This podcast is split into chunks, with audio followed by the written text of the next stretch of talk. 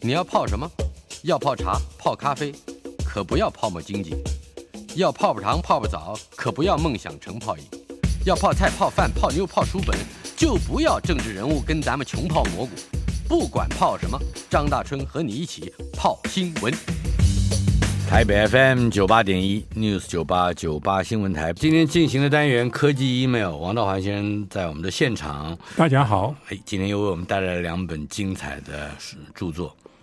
一本是《爱因斯坦终极语录》，一本是《拿破仑的纽扣》，分别是猫头鹰出版社和商周出版社出版。对这两本书其实都不是新书，嗯呃，拿破仑的纽扣嗯当年将近二十年前了，啊，呃，就出版过，呃，我是因为它的英文本是二零零三年出版的，嗯、当年就呃翻译出版了，是那现在又重印，我觉得是很我很高兴，因为这是一本很好看的书。嗯，那另外另外一本书，呃，拿破仑呃不，爱因斯坦的语录，嗯那爱因斯坦的语录，呃，其实嗯，美国普林斯顿大学，呃，公元两千年就出版了，嗯，那现在翻译出版，呃，虽然已经迟了二十多年，我觉得我们还是应该，呃，这个，呃，鼓掌欢迎的。嗯 OK，那呃，这两本我之所以选这两本书，呃，嗯放在同一个节目里面一起谈是有道理的，因为你想想看，这两两本书的书名里面都有名人，是呃，拿破仑是名人，没有问题的，是家喻户晓，没有嗯是人不知道的。那爱因斯坦更是名人。贱垛子的人物，嗯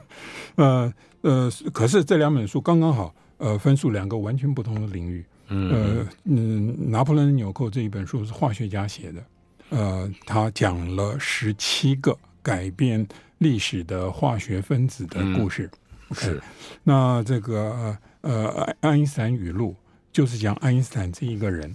呃，爱因斯坦呃是有名的理论物理学家，所以呃，这两本书一本是化学，呃，一本是物理。我们就先从《拿破仑的纽扣》这本书呃开始谈起吧。是那呃，这是一本刚刚已经说过了，是结合化学与历史的科普书，呃，这种书还不多。那所以啊，可以、呃、内行看门道，呃，外行看热闹。是呃，理由在于就是它每一章，它每一章里边都讲一些化学分子的化学。嗯那可是呃，你要是对化学呃不那么着迷，或不那么熟悉，或不那么感兴趣，那你也可以看呃这个化学分子涉及的相关的历史故事。嗯这一这本书里面所介绍的化学分子，呃，都改变了历史，某或是都与历史的大变局有直接的关系。是所以每一章都有很好看的故事。嗯那嗯，首先我们先从呃拿破破仑仑的纽扣，嗯呃，这这个书名谈起吧。呃，那就涉及到呃拿破仑争恶的故事。嗯哼 OK，那历史上好像只有蒙古人呃争恶是成功了， 嗯对，欧洲人 没有成欧功过嗯欧洲人没有成功过。OK，、那么拿破仑争恶的故事发生在西元一八一二年，那也就是整整两百多年前。嗯那这个故事啊，其实是一个说不完的故事。你想想看，呃，这个有名的小说《战争与和平》，是呃，这部小说所说的战争，讲的就是拿破仑争恶的故事。嗯哼我想这是第一点。然后，呃，交响乐非常有名的，呃，柴可夫斯基，呃，一八一二年序序曲曲讲的也是拿破仑争恶的故事。嗯呃，然后呃，在最近，其实也就是二二十年前，二十年不到了，二零零五年，呃，上演了一部电影《V 怪客》，嗯呃，也把这一部呃这一个一八一二年序曲的意义发挥的淋漓尽致。嗯哼 OK，那事实上这部呃《V 怪客》电影啊，呃，是来自小呃漫画，漫画呃，这个漫画是呃一九八零年代在英国呃出版的。嗯，那呃，拿破仑在出发去争恶，就呃这个呃这个呃侵入俄罗斯的时候啊，嗯那他其实他有很好的准备，除了他的大军之外，嗯呃，他大军超过六十万，是那除了大军之外，他有很好的准备，什么意思呢？就是他手上有一本有一本很很有趣的书。啊，那这一本书，呃，是历史书，嗯所以、呃，拿破仑手上是有历史的教训还有的。就历史教训呃什么意思呢？意思就是说，呃，这一本书是由伏尔泰所写的嗯《瑞典国王查尔斯十二世传》，嗯，那伏尔泰写的。是那伏尔泰是十八世纪法国的非常重要的呃大文豪思想家了也是，嗯，不不不，对他不仅仅是思想嗯家，可是他也是大文豪，他也是这个呃呃呃呃历史研究者。OK，所嗯以他他事实上出版的历史研究呃呃好几本，我这个细节我们就不多说了。嗯他呃这个拿破仑在征俄的时候随身带了伏尔泰所写的《瑞典国王查尔斯十二世传》。嗯那这个查尔斯十二世是一个非常有名的君主，也是非常年轻有为的君主。他过世的时候才三十六岁。嗯他当年，他当年，呃，这个呃呃，拿破仑征俄的时候，拿破仑征俄那一年是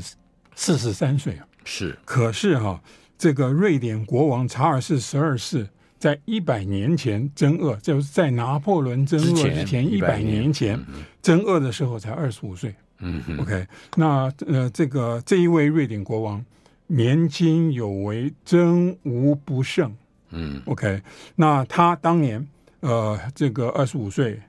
呃，征俄，结果被彼得大帝击败。而嗯且败得非常的惨。那呃，直接的后果就是，呃，瑞典对于波罗的海的掌握完全丧失。啊 OK，那这个那个时候，瑞典呃的附庸国还是芬兰。是呃，那所以这个呃呃嗯嗯这一场呃战争以后，那这个呃瑞典对于波罗的海的控制，对于芬兰的控制都丧失了。OK，所嗯以、所以这那是非常重要的。那那在欧洲的历史上，这叫做北北方方大战。战嗯北方大战。那我们的历史书里边好像很很少注意这个。嗯就是当年，呃呃，彼得呃彼得大帝呃建圣彼得堡，要争夺波罗的海的制海权。嗯哼 OK，那叫北方大战。是那所以芬兰本来嗯是瑞典的一部分，结果成了呃俄罗斯的一部分。OK，那嗯总而言之一句话，拿破仑出发征俄的时候啊，他是带着手这个上是带着历史带的着教训的教训。嗯 OK，那那可是啊，呃，很不幸，他被黑格尔说中了。嗯哼啊，没有人能够学到历历史史的的教教训训。OK，那关于拿破仑征俄失败啊，最简单的理论就是啊，呃，法国大军，那事实上并不完全是法国人了。那他是嗯欧整个欧洲洲的领军因嗯嗯因因为呃拿破仑在欧洲大陆上基本上是战无不胜，所以他在各国都抽调了壮丁。嗯那那这个我们从小所这个教科书告诉我们的就是，那拿破仑所率领的大军，这个欧洲联军啊，嗯挡不住俄罗俄罗斯的东将军。嗯 OK，就是 General 冬季， Winter 那都是兼呃就是冬季，但嗯但是啊，事实上，事实上没那么简单哈、那这个呃，拿破仑侵入俄罗斯境内的时候是夏夏天，嗯可是即使是俄罗斯的夏天啊，气温也是在三十度以上。嗯你想想看哈、呃，当时的步兵装备太重，是而且又没有这个机动车辆，嗯哼呃，所以是举步维艰呢、那加上这个，嗯嗯，对，嗯、拿破仑的大军的补给啊，这个也是一个问题啊。夏天热要补充水分啊。那俄罗斯人不打会战，而是坚壁清野，诱敌深入，是所以拿破仑的大军就惨了。其实不要冬天来，拿破仑在夏天，拿破仑的大军在夏天就已经很惨，因为他没有清洁的饮水，啊呃，那就那就很麻烦。是不清洁的水造成的公共公卫卫生问问题题啊，嗯是很难很难处理的。OK，那到了秋冬，那大军又面临了全新的问题，就是冬天东将军冬季的严寒。嗯那这才出现了呃这本书的标题呃拿拿破破仑仑的的纽纽扣扣的问题。拿破仑纽扣是指一个问题，这一由于拿破仑的大军没办法解决这个问题，嗯所以征俄才失败。OK，、那这个故事的核心啊是一个科科学事实。是呃，那就是锡，金银铜铁锡的锡，就是锡这一种金属有一种很特殊的性质。OK，那呃，重复一遍，那就是锡是一种金属元素，没有问嗯题，它的原始原子序是五十。那我们铁的原子序是多少？ 铁是多少？啊，你我我问不你知呀、道你现在看你考，你这国中读完你就忘了， 国中还没读完我就忘了， 铁的原子序应该是二十六。哦二十六对，那锡它的原子序是五十，嗯可是呃，锡有一个性质跟其他的元素很不一样，啊那就是我我们所熟悉的金属元素都没有，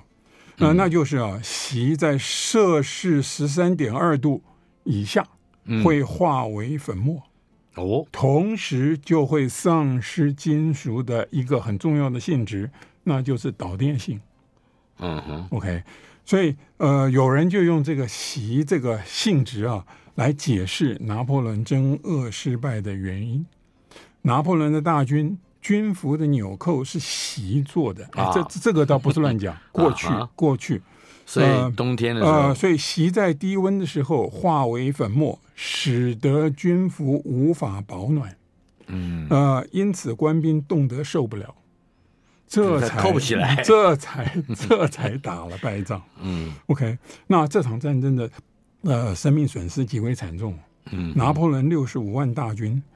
撤出俄罗斯的时候，只剩十万不到哎八万五，呀。嗯，那这是这是百分之十三啊了，只剩下百分之十三了。啊那另外还有一个数字，那总共有三十七万人死亡，有二十万人被俘或者是失踪。啊， OK，那这是非常可怕的损失。是，呃，我我们来算二十57万嗯二十世纪呃现代战争，两次世界大二十世纪的现代战争，两次世界大战、韩战、越战四场战争，嗯美军死阵亡的人数啊，合计还不到六十二万，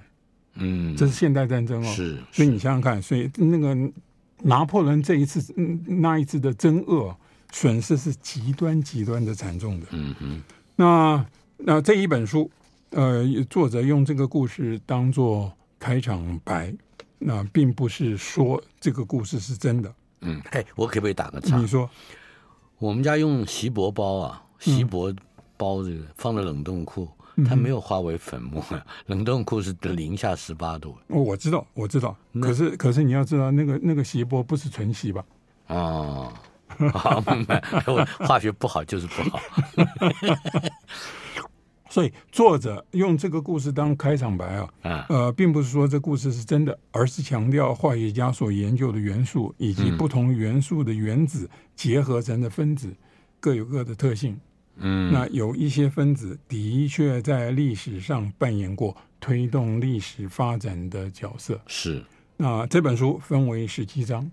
呃，每一章都讨论一个或者是一群相关的化学分子。嗯那一方面讨论它们的性质，呃化学性质；那另一方面讨论他们曾经扮演过的历历史史角色。嗯因此，这一本书我我才说它是内行看门道，外外行看看热闹闹的书。OK，你你你，譬如说，呃，第一章谈香料，嗯，那第二章谈维他命 C 是啊、坏血病，那都与地理大发现的历史有直接的关系。嗯哼，那第三章谈的葡萄糖，也涉及到地理大发现相关的历史发展。嗯总而言之，第一章、第二章、第三章都是呃涉涉涉及过去五百年的大历史。嗯过去五百年的大历史有一个主轴，有一个主题，那就是全球化。嗯哼，全球化，我们今天所知道的全球化的格局，不是现在才发生的，是事实上是五百年前。啊哈， OK，那由于我们的时间有限啊，那这个谈这三章涉及的大历史大历史啊，嗯哼，那事实上就谈不完了。是 OK，那我们就先谈这个呃呃坏血病嗯这个坏血病好了。不过第一章所谈的香料，呃，其实是整个故事的楔子。嗯什么意思呢？就是说，西方的地理大发现，它最重要的动机就来自于呃香料贸易。是香料就现在呃，欧洲人，特别是西欧的人，希望呃这个打开一个新的航路，来避免呃这个中东阿拉伯人，呃或者是这个呃印度洋的这个阿拉伯人，呃或是呃穆穆斯林嗯对于这个亚洲跟欧洲的贸易的垄断。嗯嗯那嗯当年，当年在五百年前，最重要的贸易项目项目是东方所出产的香料香料。OK，这是非常非常重要的动机。地理大发现最重要的动机嗯是开拓贸易，而且是香料贸易，呃，这是动机。嗯哼那可是新航路开拓了之后，新航路开拓了之后，就产生了全新的问题。事实上，要开拓新航路，你这个呃西欧的人就必须要解决一些基本的问题。嗯你你你，譬如说从希腊罗马时代，那这个呃呃欧洲人所熟悉的航海，嗯那就是地中海。是 OK，那可是呃大西洋对于他们来说，那是非常险恶的大洋。嗯那那更不要说什么什么什么太平洋了。嗯，他们他们还并不知道有太平洋是的是存在呢。OK，所以所以这个能够在呃地中海航行的船，就未必能够在大西大西洋洋这样的大洋之中航行。所以他们的这个不光是呃这个航海技术，呃这个要发展，你要发展全新的造船技术。嗯嗯 OK，所以这这那那这个呃，我们细节我们就不多说了。所以事实上，呃，西欧的人呃，为了开拓新新航路，呃，整整准备了将近一个世纪，所以才会有一四九二年哥伦布能够越过大西洋进入加勒比海，是所以才有呃其他的葡萄牙航海家呃这个沿非呃非洲西岸的呃这个航路呃进入印度洋。嗯那欧洲人是准备了将近一百年，呃，才完成这一这个壮举的，哦，真是很不容易的。可是远洋航行开始了之后，产生了全新的问题，那就是呃坏血病。啊哦，那这个我们现在的就就都是尝试的，大概小学的时候就已经学过了。我们这一定要吃水果，那吃水果一个很重要的理由就是要补充维他命呃 C。那就那要是缺身体缺乏维他命 C 的话，呃，就会得坏血病。嗯那当然，呃，我们现在对我们的小小呃呃小学生，还有对我们的孩子说坏血病啊，其实是很难的，就是很难解释嗯的，嗯没见过因为因为没有人得过 这种病，没有人得过这种嗯病。那这里面涉及到的问题，那就是呃维生素 C 跟坏血病之间的关系。嗯哼那维生素 C 是呃这个构成呃身体的结缔组织的一个要素。你啊知道什么叫做是结缔组织？那结缔组织用最常识性的话来说，你可以把它说成就是身体组织里边的粘粘着剂。嗯哼所以你要是缺乏呃维生素 C 长期的缺乏的话，那第一个出现的问题，第一个出现问题的地方就是血管以及牙龈啊哦、那牙龈出了问题，那这个牙齿会脱落，那牙齿一脱落，那你甚至没办法吞咽，没办法就咀咀嚼食物，是那这个恶性循环，那那很容易死亡的。OK，这我我们现在很这很难想象那一种疾病，嗯我没有人看过，没有人得过，呃呃这种疾病。可是问题在于，嗯呃，自古以来，呃，坏血病盛行的时候，呃，嗯正是呃地理大发现的时代，因为远洋航行的时代开始了。啊哈你要越过大洋，你要你你你你你要呃从呃西欧，不管是到美洲还是到印度洋，你都要经过非常长时间的这个航行。那呃，船上所带所带的新鲜的蔬果，就蔬菜跟水果，通常是不够的，而且事实上也没有人知道。呃呃，蔬果里边所含的维生素 C，呃，跟坏血病有直接的关系。是所以呃，嗯有有几百年，一直到十八世纪中，呃，西呃洋人才开始了解呃坏血病跟维生素 C 的关系。嗯嗯一直嗯到十八世纪中，你想想看啊，呃，从十五世纪末，就是呃一四九二年，呃，这个我们可以说地理大发现的开始的元年，呃，一直到十八世纪中，那嗯差不多整三百年了。嗯整两三百年，那死了多少人？科技 email 单元，王道环先生在我们的现场。今天的主题是介绍两本书，一本是《拿破仑的纽扣》，副题是“十七个改变历史的化学分子”，是由商周出版；另外一本书《爱因斯坦终极语录》，猫头鹰出版。刚才我们谈到的第一本书里头的，呃，第二章《坏血病》，呀、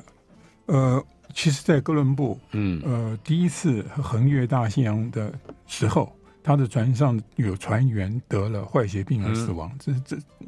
这这件事情在那个时候就已经发生了。是那后来，呃，这个麦哲伦，麦麦哲伦横横渡这个大西洋，是嗯啊，不横渡太平洋，麦哲伦横渡太平洋，呃，他的船上呃有大量的船员因为坏血病而死亡，嗯所以一刚开始地理大发现的时代，一刚开始，呃，欧洲人就必须要面对这一个问题。嗯，那我我的我举举个例子，就一直到十八世纪，一直到十八世纪，呃，中叶，呃，欧洲人才开始知道多吃蔬果跟防止坏血病有直接的关系。OK，是那我我举一个例子好了，就是在十八世纪的时候，呃，英国有有有一个呃船队，呃，英国海军有一个船队，嗯、呃，一八四零年一呃一七四零年到1740一七四三年，嗯，环游世界一周。那那个是呃英国对西班牙宣战的过程中间，那英国呃就派出舰队去捕捉西班牙的舰队，啊哈， OK，那呃，嗯在那一个舰队，他的率领的呃这个呃这个将军叫做安生，他到了最后还曾经到过中国的广州，这细节我们就不多说了。那我真正要说的是，他率领六艘船出航，嗯，总共有一千九百人。是那一路上死亡的人是一千四百人死了一路上啊啊、哈，那其中有一半，至少有一半就死于坏血病。嗯哼，所以你你你想想看啊，这我我我再说一遍，一四九二年哥伦布呃横越大西洋，嗯哼，一直到一七四四几年，换句话说，过了整整呃那应该是两百多年，嗯哼。两过了两百我250年左右嗯两百五十年。呃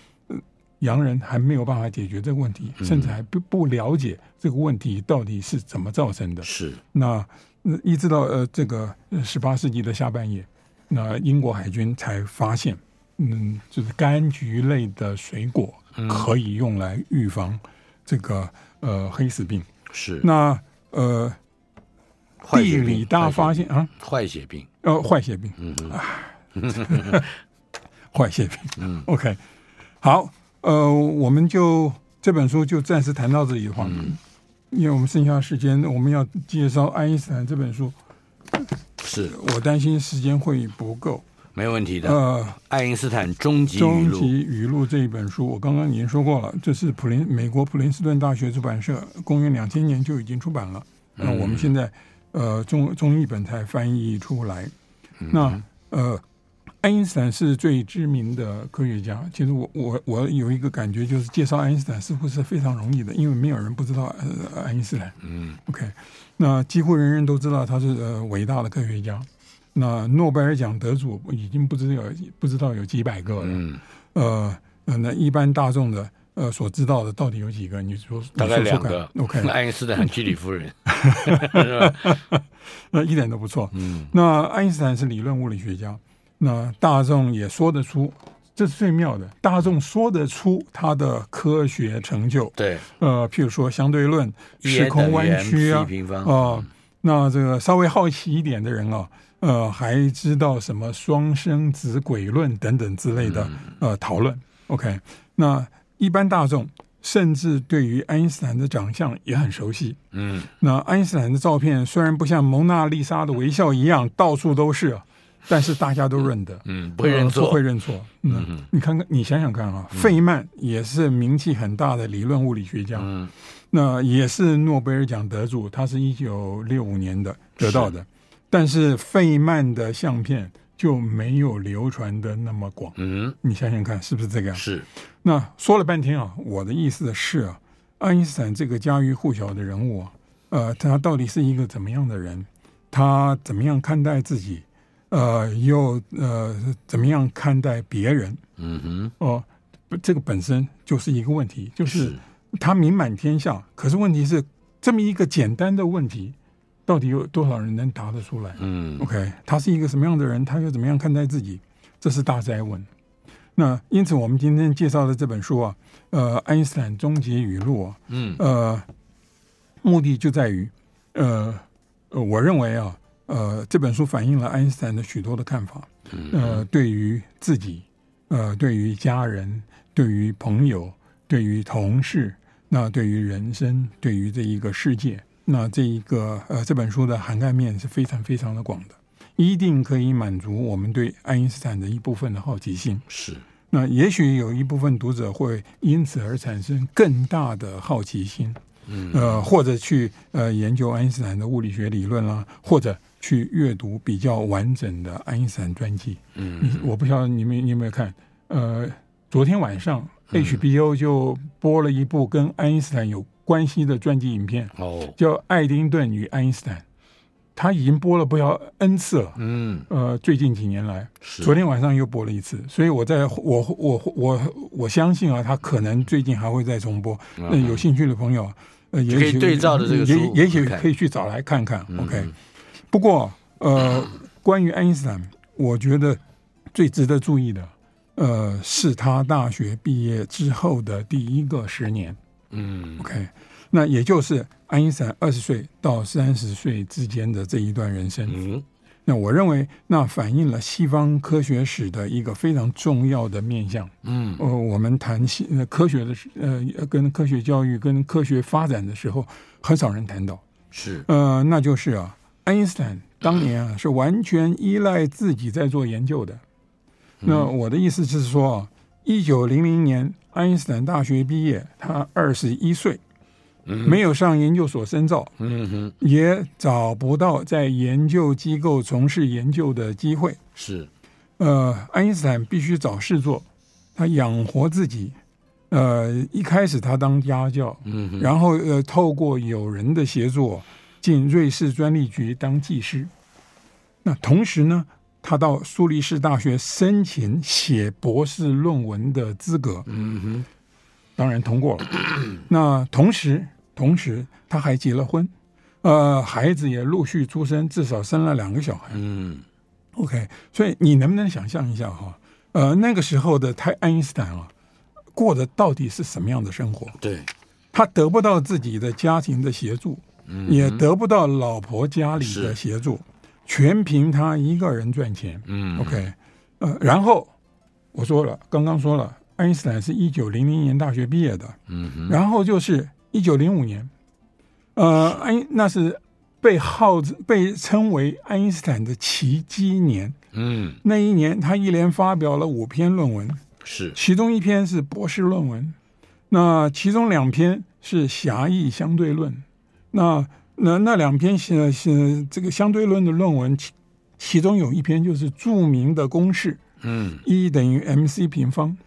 嗯那五篇论文里边的另外一篇，后来就是得诺贝尔呃物理奖的论文。啊，你你你想想看，而且那一年年之内，那那一那一，而且他得诺贝尔奖那一年，他是独得诺贝尔奖，嗯我并不是跟好好几个人的分享。嗯所以你想想看，我再说一遍，爱因斯坦一九零零年二十一岁大学毕业，他一九零五年连续发表五篇论文，其中两篇是相对论的论文，其中一篇是后来得到诺贝尔奖的论文。嗯你能不能想象？那我我我说了，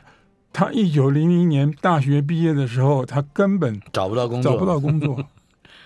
很所诡异以啊，到到底是怎么回事？ 有有外星人， OK，呃，嗯所以我们都知道啊，那一九零五年以后，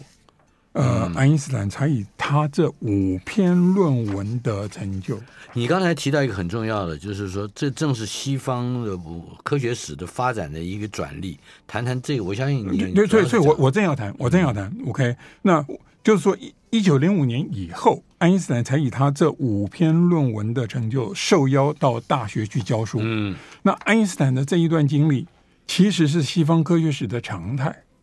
用比较学究式的术语来说啊，那就是啊，呃，科学研究的经济基础。嗯爱因斯坦的经历提醒我们，研究科学是个人兴趣，是个人的事，用自己的时间、自己的钱、自己的资源做自己喜欢的研究，这个是常态，一直到爱因斯坦，一直到二十世纪初。嗯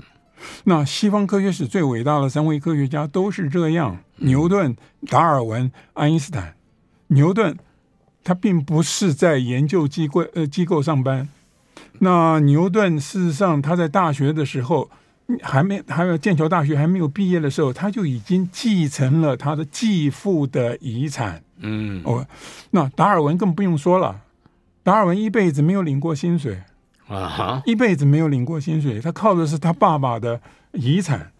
啃 OK，老嗯族，我这一点都 不错。达尔文是标准的啃老族，可是问题在于，呃，那达尔文过世的时候，他自己的遗产比他爸爸给他的还要多好多倍，那这个就不一样了。嗯是所以爱因斯坦是最后一位这个样子的学者，嗯就是完全利用自己的资源做研究的，是，哦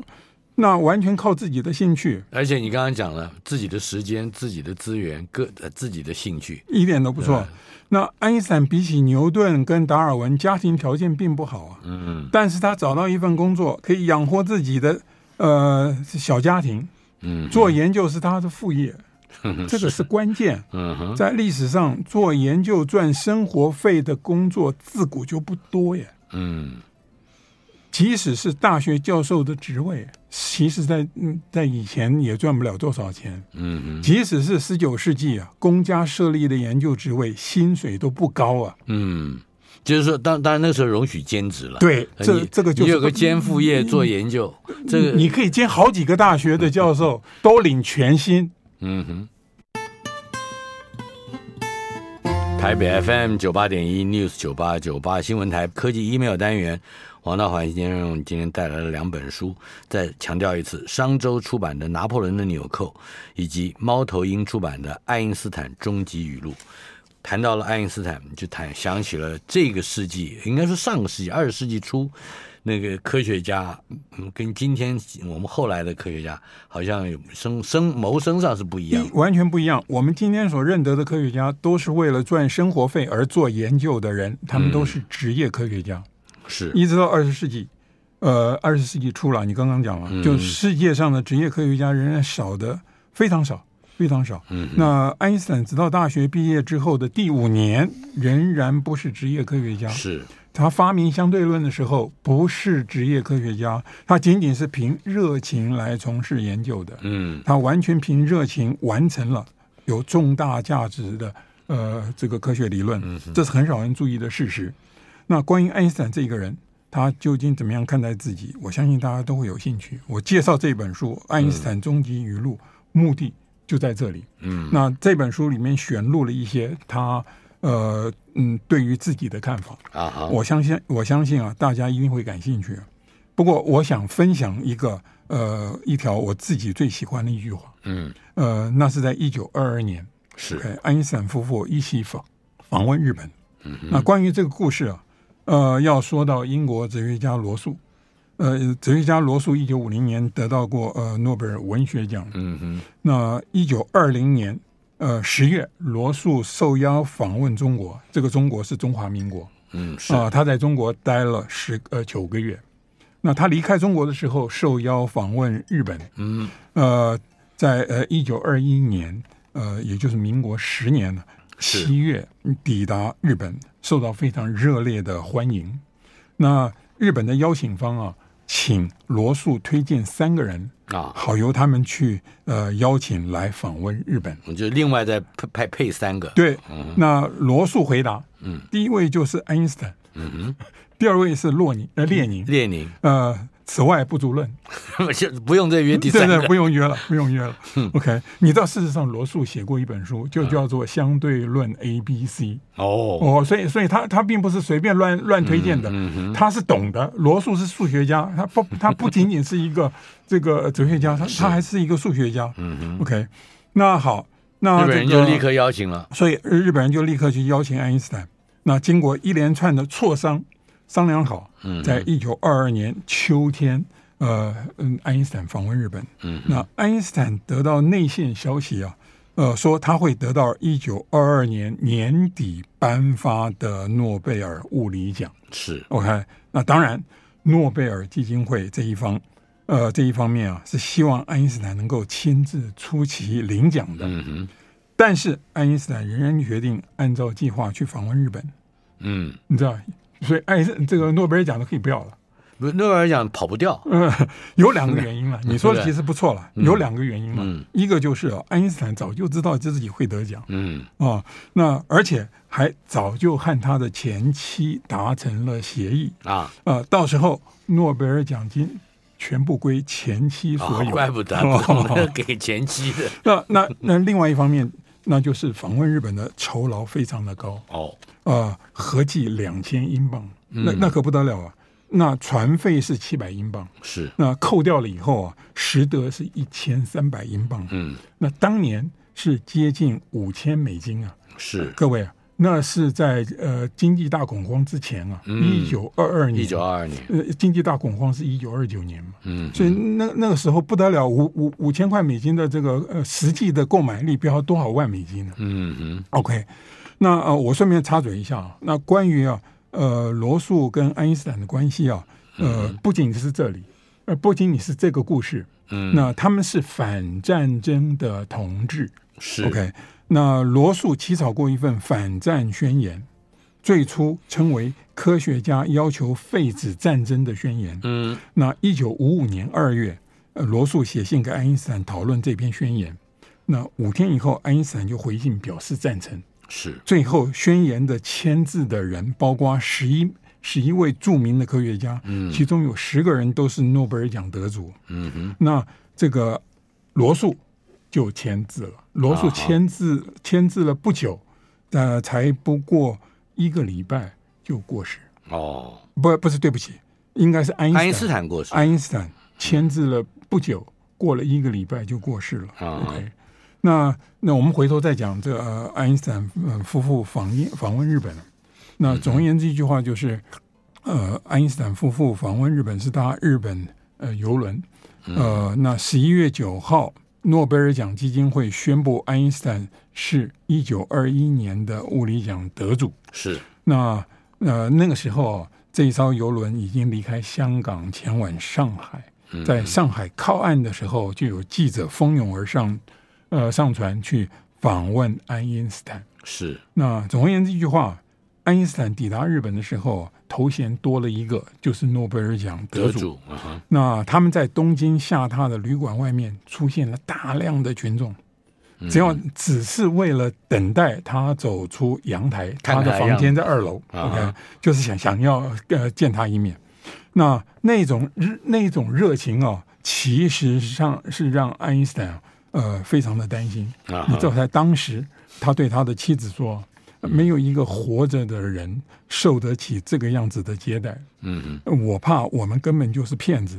呃，只不过是还没给关进大牢罢了。哼，他这是真诚的话。啊，这这是不容易啊，这个不嗯这这样子，这一种自觉是非常不容易嗯的，因为我们很容易迷失在群众的我很掌伟大声中什么这对种对对对对，所以所以那呃这本终极语录其实是呃没有收没有收这句话，可是收了其他类似的话，嗯 OK，那你你看，譬如说第三十七页，他说，呃，这个年轻的时候，我想要的、期望从生命中得到的是安静坐在某个角落做我自己的事。想想看，我刚刚说过的，凭自己的热情，凭自己的资源去做自己喜欢做的事情。自己的时间对，嗯那呃，这个不受任何人的注意。嗯 OK，哼那那这句话，这这呃三十七页的这一句话是抱怨了。那爱爱因斯坦跟人跟他的朋友抱怨说：“你看看，我现在变成什么样子了？嗯我到处都会吸引旁观者的目光，嗯呃，甚至骚扰。是，所以爱因斯坦对自己的看法是这个样子的，而且他说我家喻户晓，却十分寂寞。一点都而不且他说这很奇怪，对这种受欢迎的程度只会让人采取防御的态度，结果呢，却造成了和人疏离的后果。也对，这这这个是有有自觉的人才会有、有有这种感受的。嗯，所以我看到这里，我看到这句话的时候，其实我我想起来，我我我想起来当年李琳达苏武书啊，啊，是举目言笑，随语为欢呢。嗯哦，就是你人虽然在群众之中，可是你感觉到你是非常的孤独的。嗯嗯， OK，那那事实上，这个呃呃，爱因斯坦有的时候还非还是会动气的，而且他不仅仅动气了，他还留下了文字的证据，他动气了，嗯啊哈他骂人了，啊他哈呃有有一位牙医呃写信跟他说，呃，他有能力来弥补。呃，爱因斯爱因斯坦所发明的相对论的缺陷，嗯， 他请爱因斯好坦指厉教，害， OK，结果爱因斯坦呃回回信是这么说的：以你对这个主题的肤浅知识，嗯就明明白白就讲了，你的知识是很肤浅嗯的，你对自己的判断竟然如此自信，你那么肤浅，居然如此的自信，很遗憾，我没有时间。呃，跟你这种半吊 子耗，精彩吧？精这彩。这句话应该学的。嗯，不过他他的某一些态度听起来好像很傲慢或者很傲岸，可是哎，他可哦以这样。呃这他是爱他因斯嗯他坦的这种语录，要是给很多二班调子学去了，这个态度学去了，那而且还说出这样的话来，也很让人头痛啊。是，那另外还有一句话，呃，这个也很也很完全反映他对他自己的看法。嗯，那这个就是我像是一个远视眼的人，啊，呃，深受辽阔地平线的吸引。嗯嗯呃，只有当每个某个不透明物体挡住视线的时候，才感受到近景的干扰。嗯，就是他他他对他自己的描述，他对是他自己的看法。那我就觉得哈，呃，这句话跟牛顿的另外一句话可以做一个很强烈的对比。哦，牛那牛顿那句话，我们大概小学时都学过了。就那简牛贝壳牛顿的嗯他是吧晚年的时候说的，那他说我不知道世人对我的看法，嗯但是我认为我似乎只是个孩子，在海边戏耍。嗯，那不时捡一个比较光滑的小石头，或是比较好看的贝壳，而真理的海洋就在我眼前，却没有引起我的注意。嗯，你想想看啊，呃，爱因斯坦是说他是远视眼，他是只看地平线上的东西，身边的东西都看不到。啊哈，那呃，牛顿却说，真理的海洋他视而不见，嗯他只是捡些小石子、小贝壳就已经心满意足。是我问你，为什么这两位伟大的科学家呃会有那么大的一个一个一个对比，那么强烈的一个在面对对比？知识和真理的时候，他们永远必须谦卑一点。呃，倒倒不是，我的我倒是认为是这样子，就是牛顿把科学的范围，呃，呃打开了，整个宇宙都是这物理学研物理学家研究的范围。